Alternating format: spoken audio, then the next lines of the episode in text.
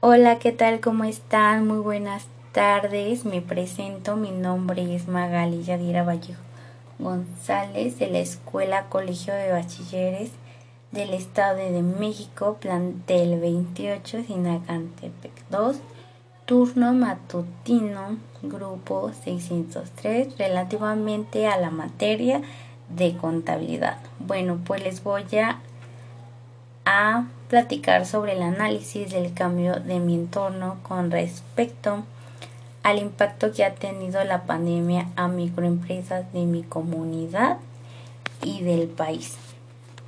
Bueno, pues más que nada este podcast sí es un breve reencuentro con los múltiples impactos económicos de la pandemia en México.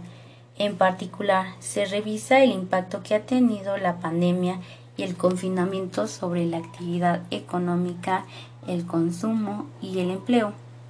El impacto de la pandemia sobre la actividad económica en México ha sido muy significativo. La magnitud y las características de dicho impacto las analizaremos en dos puntos, el país y mi entidad, como se los había mencionado anteriormente. Empezaremos mencionando que el primer trimestre de la pandemia surgió el cierre de varios países y de la correspondiente cancelación de vuelos a nivel mundial. Esto representó un enorme choque negativo en el mes de marzo en aquellas entidades y regiones del país orientadas a las actividades turísticas como Quintana Roo, Baja California Sur, entre otros. Bueno, el inicio del confinamiento en el país asiáticos y europeos también se reflejó en los primeros meses del 2020, afectando los procesos productivos asociados con las cadenas globales de valor de algunos sectores manufactureros, asimismo cerrando canales de distribución mundial.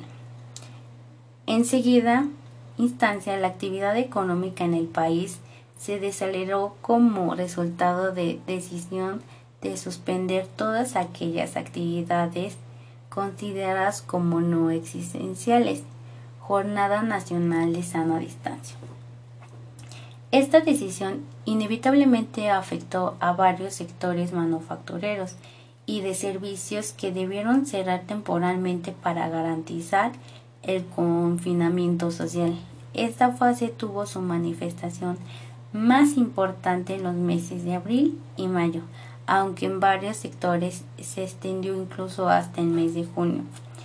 Es importante señalar que finales de mayo algunos sectores importantes como la minería, la construcción, industrias automotriz y aeroespacial pasaron de ser considerados como actividades no esenciales a ser definidas como esenciales. La reapertura de estos sectores a partir de junio fue en un inicio relativamente limitada, derivada del derecho de que fue necesario hacer ajustes y preparativos logísticos para garantizar condiciones de sanidad apropiadas en los centros de trabajo. Por otro lado, en contexto, Walmart, Chedraui, Comer y Soriana registraron en el mes de marzo el mejor mes de sus ventas, impulsadas por las compras de pánico por el inicio del confinamiento en conjunto, pero sin Walmart. Estas tiendas cerraron en el año con un crecimiento en sus ventas de 5.4% en las tiendas con las más de 12 meses de operación. La otra cara del seguimiento fue las cadenas departamentales, con el cierre de actividades económicas y los confinamientos para evitar los contagios Palacio de Hierro, Grupo Sambors y Liverpool tuvieron que poner en suspenso sus operaciones y, aunque la resistencia que crecieron al impulsar sus ventas en las tiendas digitales, tuvieron una baja conjunta del 15% de descuento en sus ventas de las tiendas que tienen más de 12 meses en operación, de acuerdo con la Asociación Nacional de Tiendas de Autoservicio y Departamentales, ANTAD. Este año también resultó relatador para los restaurantes, que cocinan a fuego lento su recuperación.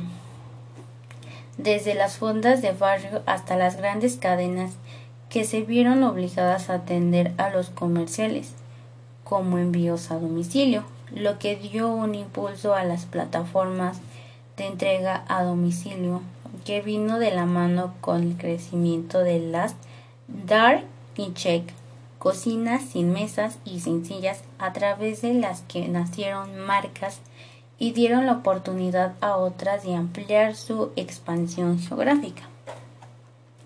Sin embargo, aún con la transformación digital de este sector, algunos restaurantes no lograron evitar la crisis por factores como el pago de rentas, el cobro de la luz u otros gastos y a cerca de 90 mil restaurantes bajaron las cortinas para siempre.